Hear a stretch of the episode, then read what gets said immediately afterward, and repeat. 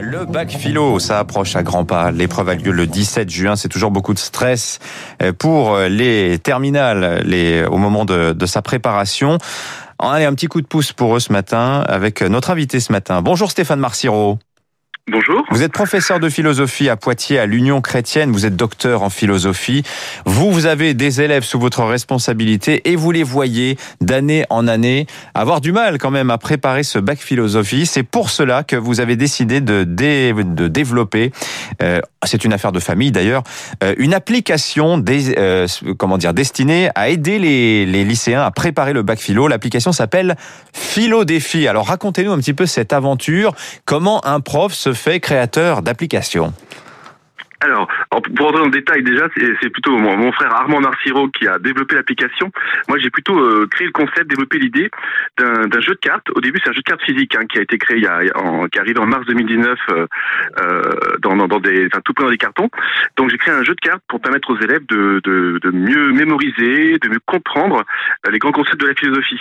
Et ça s'appuie sur des, des principes qu'on connaît tous, c'est la carte mentale, les intelligences multiples, et puis les mémoires visuelles, auditives et kinesthésiques. Et ce que j'ai observé, effectivement, c'est que lorsqu'on accepte que les élèves travaillent en groupe, qu'ils fassent un petit peu de, bruit en binôme et en trinôme autour de, de cartes qu'ils manipulent, eh bien, ils apprennent et ils mémorisent beaucoup plus vite et, et les résultats sont, sont, bien meilleurs. Alors, je vais tenter d'expliquer aux auditeurs comment euh, comment ça se passe.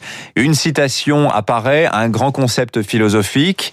Euh, à gauche, à droite de l'écran, euh, deux, quatre ou six noms de philosophes. Il faut retrouver la paternité, si je puis dire, euh, du concept ou de la citation. Et par ce biais-là, Stéphane Marciro, les élèves retiennent mieux, euh, arrivent davantage à, réviser et à, bâtir, à construire leur connaissance de la philosophie voilà, exactement. Donc là, vous évoquez l'application, donc qui découle du jeu de cartes. Et dans l'application, on a vraiment mis en évidence ce, ce, principe qui est de naviguer entre la bibliothèque et l'espace de jeu. Et donc, comme vous l'évoquez, dans la bibliothèque, on va retrouver les philosophes et leurs leur grandes citations. Par exemple, rien de grand dans le monde ne s'est fait sans passion, hein, pour reprendre euh, Hegel.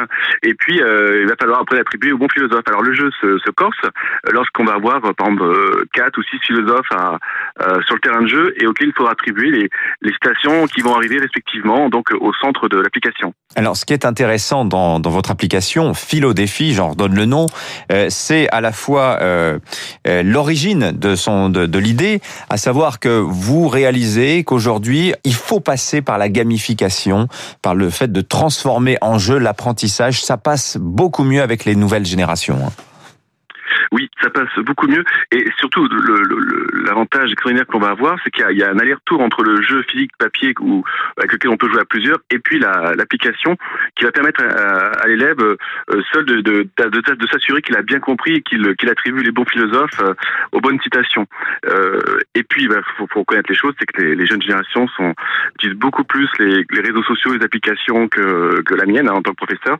Donc, on est allé aussi sur ce terrain-là pour, pour leur permettre de revenir vers des choses plus classique, euh, parce que c'est comme l'idée, c'est quand même d'apprendre la philosophie et puis de, réussir une épreuve qui est quand même assez exigeante, euh, celle de la dissertation notamment. Alors, on se rend compte aussi euh, plus globalement, Stéphane Marciro, et depuis un an notamment, que ce marché de l'e-éducation, il est en très très forte expansion.